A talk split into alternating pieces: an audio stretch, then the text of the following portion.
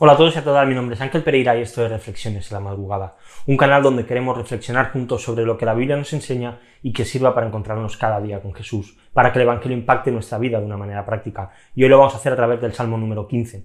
Cuando muchos de los que nos identificamos con el cristianismo y hemos creído en Jesús como nuestro Salvador, nos hemos arrepentido de nuestros pecados y hemos decidido dedicar nuestra vida a Él, muchas veces buscamos intentar agradar a Dios haciendo buenas obras, haciendo cosas que, hagan que Dios pueda estar contento de alguna manera.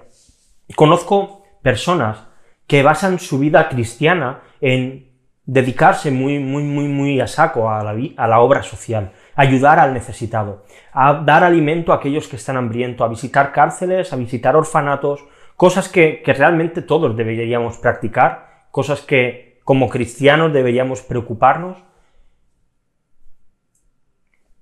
Pero estas cosas son insuficientes para poder ganarnos el cielo.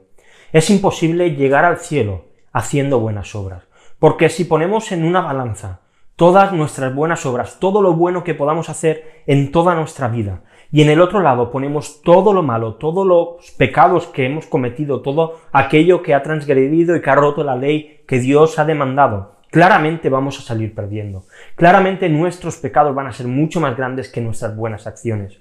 Así que tengo una mala noticia, no puedes ganarte el cielo de ninguna manera. Es totalmente imposible. Y entonces podríamos preguntarnos, y quizá se te ha pasado por la cabeza, o quizá no, pero podrías decir, bueno, Ángel, entonces, ¿qué pasa cuando la Biblia habla de que hay ciertas cosas que tienen recompensas? ¿Qué pasa cuando nosotros cumplimos la ley? Esto mismo el salmista se lo pregunta, mirad, en los versículos del 1 al 3 dice, Señor, ¿quién habitará en tu tabernáculo? ¿Quién morará en tu santo monte? El que anda en integridad y obra justicia, y habla verdad en su corazón, el que no calumnia con su lengua, no hace mal a su prójimo, ni toma reproche contra su amigo. Ahora bien, la pregunta entonces que tenemos que hacernos es, ¿hay que cumplir todo esto para poder estar en casa de Dios? La respuesta es no.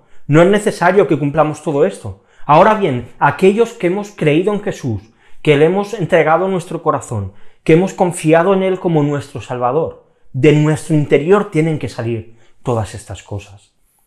No necesitas andar en integridad y obrar justicia, no necesitas hablar verdad en todo tu corazón, no necesitas no calumniar, no necesitamos no hacer mal a los que nos rodean. Todo esto no es necesario para estar en la iglesia.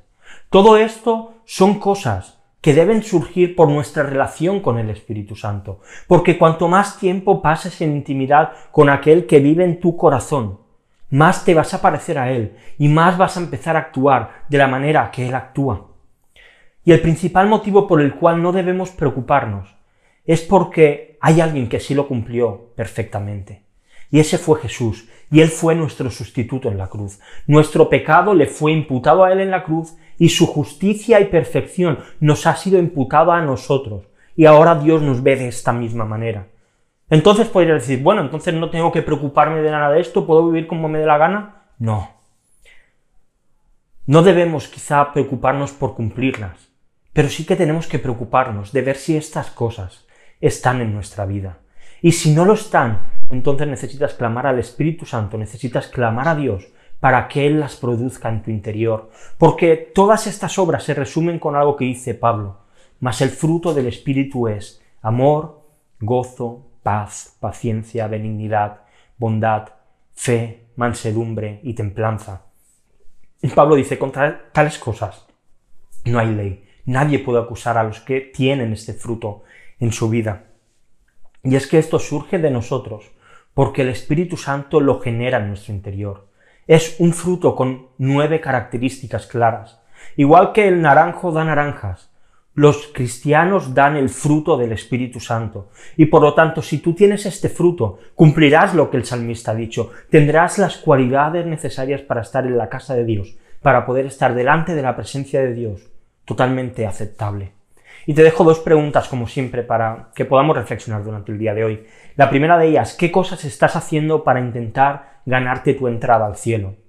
Y la segunda, ¿cómo puedes reaccionar si en ti no hay evidencias de las buenas obras que el salmista nombra en el salmo que hemos leído? Y te dejo también, como siempre, unos textos para leer. Hoy Esther, empezamos el libro de Esther, capítulo del 1 al 5. Y lo dejamos aquí. Como siempre te digo, si quieres dejar algún comentario, estaremos encantados de leerte, de contestarte, y será genial pues ver que también hay por vuestra parte pues algún tipo de respuesta.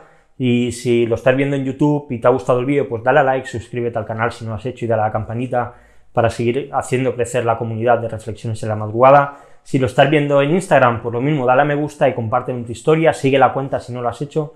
En Facebook y en Twitter, pues cada día encontrarás los enlaces para poder acceder a la reflexión. Y si lo prefieres en formato podcast, pues también lo tienes disponible en iBox, en iTunes, en Spotify. Puedes buscar reflexiones en la madrugada en cualquiera de estos canales, de estas, bueno, de estas redes sociales y lo encontrarás. Así que nada más, lo dejamos aquí. Mañana volvemos con una nueva reflexión aquí en Reflexiones en la madrugada. Hasta mañana.